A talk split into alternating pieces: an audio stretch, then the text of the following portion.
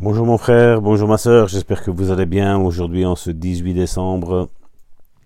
Vous êtes toujours avec votre serviteur Salvatore Gentile depuis la Belgique. Je crois que je n'ai plus besoin de me présenter.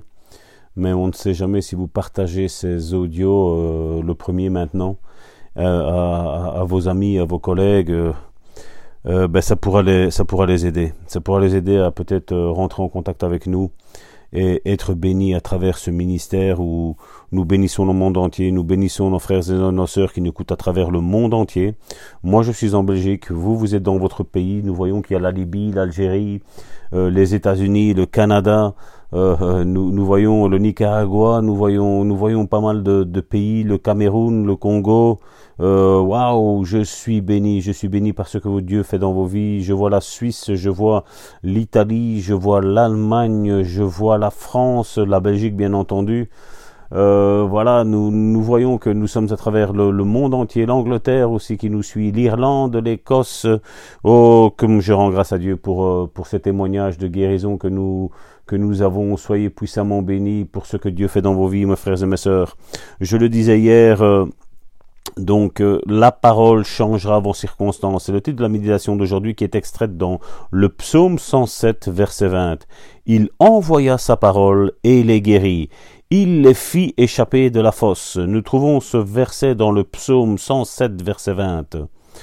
Un jour un ami pasteur dit au Seigneur, Seigneur, tu sais que je crois à la guérison divine, mais personne dans mon église, dans mon église ne reçoit. Qu'est-ce qui ne va pas? Le Seigneur lui répondit, Pourquoi ne prêches-tu pas à propos de cela? Il commença alors à prêcher sur la guérison divine, et toute l'Église fut guérie. Auparavant, presque tous étaient malades, mais ils furent tous guéris. Auparavant, presque tous étaient malades, mais ils furent tous guéris. C'est ce qui se passe lorsque l'on prêche la parole de Dieu.